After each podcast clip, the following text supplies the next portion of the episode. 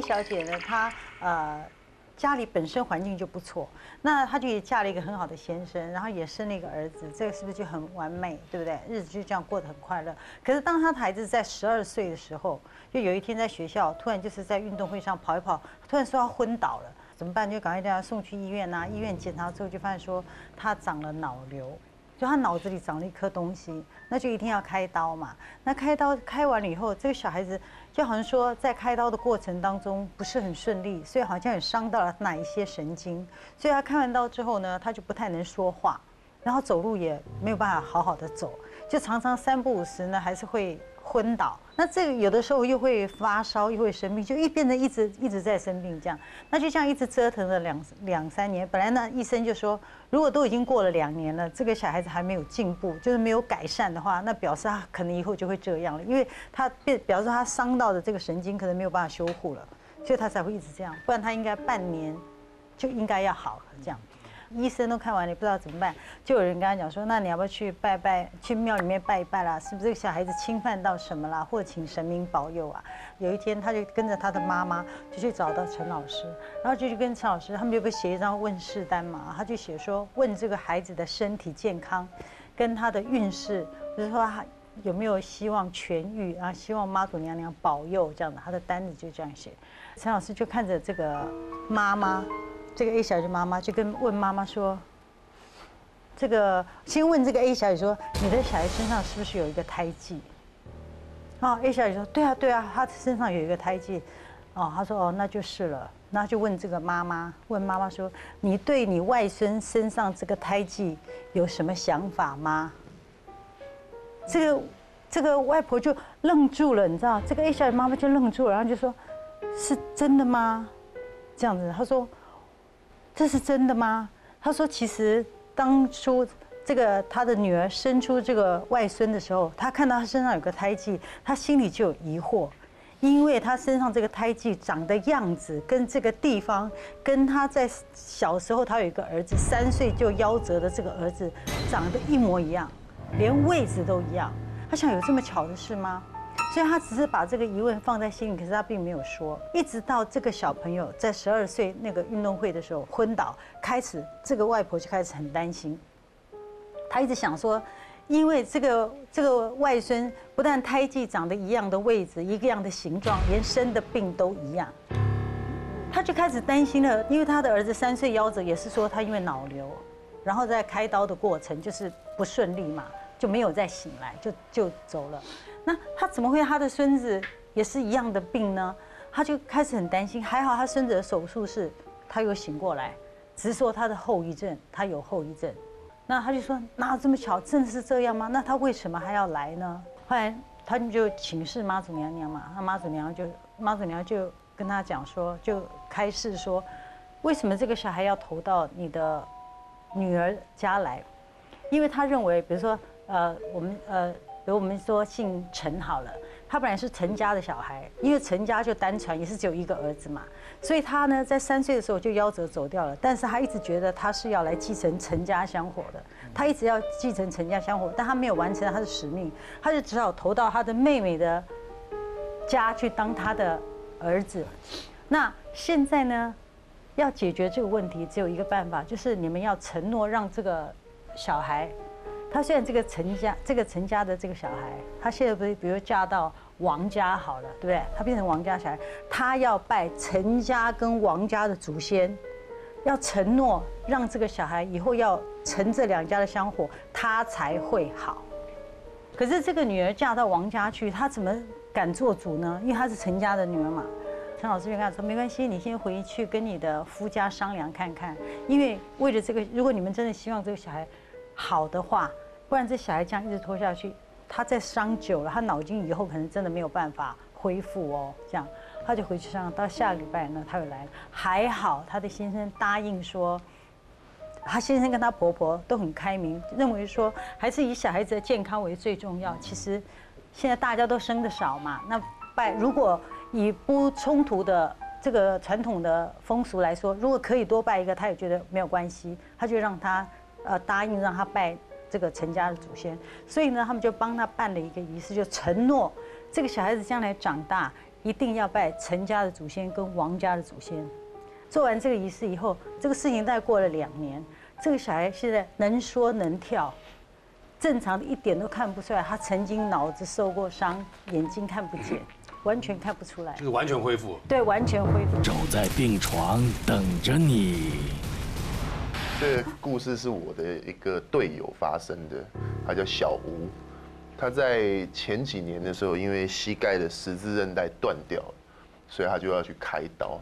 前一天下午，他就先去办住住院手续。那办完以后，他就出去跟他女朋友去看电影啊、吃饭。到晚上大概十点多，他才回医院。他的病房在九楼，他就按了电梯，直接进去，很自然按了九楼，然后门关起来，他就开始划手机，开始传传简讯给他女朋友这样。然后结果，嗯，一楼到九楼的时间，其实他算了一下，差不多大概二十。二十秒左右，好，到了，门打开，他就很自然的往外走。一往外走，奇怪，全部都是黑的，只有在电梯口有一点点微弱的灯光。他想说奇怪，病房照理说应该还有护理站什么的，怎么会这么暗？就他一看，对面也是两个电梯，然后中间是一个柱子，然后有那个。有那个电梯可以按的按键，上面有一个大大的烫金的楼层显示，上面写着 B two，那他心里有一点毛毛的，那他也想说啊，算了算了，赶快回去，赶快上去吧。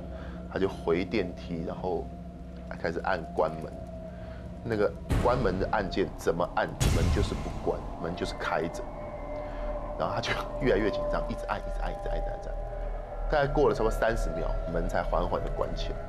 然后他按，他再按了九楼，然后再等。哎，好，差不多也是过了差不多二十几秒。好，门打开了，他出去。这一次先确定一下，好，确定上面那个楼层显示是写九，而且也很亮。回到病房以后，他那个是一个两人病房，他旁边的室友是一个阿贝。然后他们就稍微聊了一下，阿北精神很好，阿北就跟他讲说啊，明天我也是要开刀，因为阿北好像有检验出来有一个小小的肿瘤，小小的，然后医生就觉得割掉就没问题了，没有任何问题。然后好，他们就稍微聊了一下，就睡觉了。然后睡到一半的时候，因为他有点认床，他就一直睡得不是很好。他有听到有人在低声的讲话，那种稀稀疏疏的声音。他就很自然的往隔壁床看，他就看到有大概四五个人围着那个阿北的病床，在低头的看着他。他想说：“哇塞，现在几点了？怎么还有人可以来探病？”他要看一下手表，三点半，半夜三点半。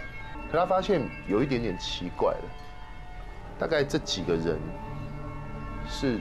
完全面无表情，也都嘴巴没有在动，没有在讲话，就这样子看着那个阿贝，就这样看，完全脸上没有任何表情。他开始觉得不对了，他觉得他们应该不是人，而且重点是那个稀稀疏疏的声音一直持续的传出来，但是那几个人的嘴巴没有在动，他就开始紧张害怕。他就开始把棉被这样慢慢的拉，露出眼睛，就这样子露出一点眼睛，然后一直说，一直在祈祷说拜托拜托不要转过来。但是人生就是这么奇妙，他一边拜托说不要转过来的时候，就有一个男的脸就这样转过来，他整个真的是吓死了。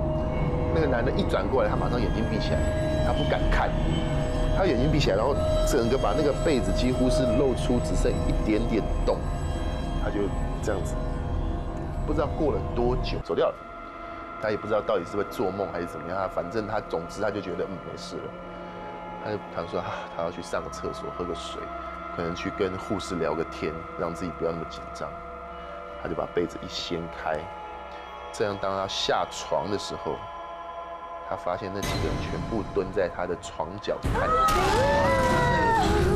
全部蹲在那边这样看着他，太恶心了。对，这个时候，我的朋友他是篮球员，他反应非常快，他一看到他马上装没看到，他再把被子马上再盖起来，躺 上躺下就马上躺下来，然后他就装没事，他就整个把身体转过去靠墙，等于背对他们。他想说，我就什么都不要管，我就睡，睡到天亮就没事了。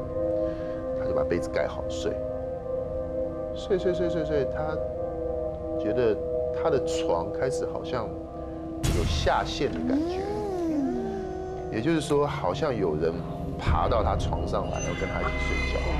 他就开始身体很自然的往床的角落一直偏，一直偏过去。让位置给他们睡啊。他他很害怕，他他他觉得他不知道该怎么办，结果他就觉得这个这个感觉就是离他越来越近，越来越近，越来越近，然后他的压迫感越来越重。那他也不能怎么样啊，他就只能这样子睡，他就继续一直祷告说：“拜托，那你就睡就好了，你不要对我怎么样，就睡就好了。”结果呢，就这样子恍恍惚惚、恍恍惚惚的，哎。他也就睡着了。再醒来的时候，发现天亮了，那什么事也都没了。阿北已经醒了，精神很好，在那边自己那边做气功啊什么的，然后还跟他聊天说：“哎，今天手术啊，加油啊！哦哦，我们都一起开一个小手术，那开完就没事了。这样啊，好好好好。因为其实他这个膝盖的手术也是需要全身麻醉的，全身麻醉。”结束以后，他回到病房，等他再醒来的时候，醒来以后他就很自然的看了一下阿北的病床，他发现已经全部都整理好了，就感觉阿北的东西什么东西全部收好，然后病床也全部像新的一样，没有人了。他觉得奇怪，啊，怎么这么快就出院了？真的这个手术这么小哦？结果后来呢，他的。妈妈跟姐姐来看他，那就有跟护理站的一些护士在聊天，以后才发现这阿北确实他出院，而且他是活着出院的。但是呢，当阿北推进去手术室，打开医生准备要帮他切这个小肿瘤的时候，发现整个癌细胞扩散，全身都是。医生马上说不用开了，缝合，然后跟。这个家人讲说，阿北大概一个月，剩下一个月的时间，回去阿北想要吃什么，想要玩什么，就尽量去玩，尽量去吃。这个时候呢，他就把他所有觉得奇怪的事情告诉他妈妈。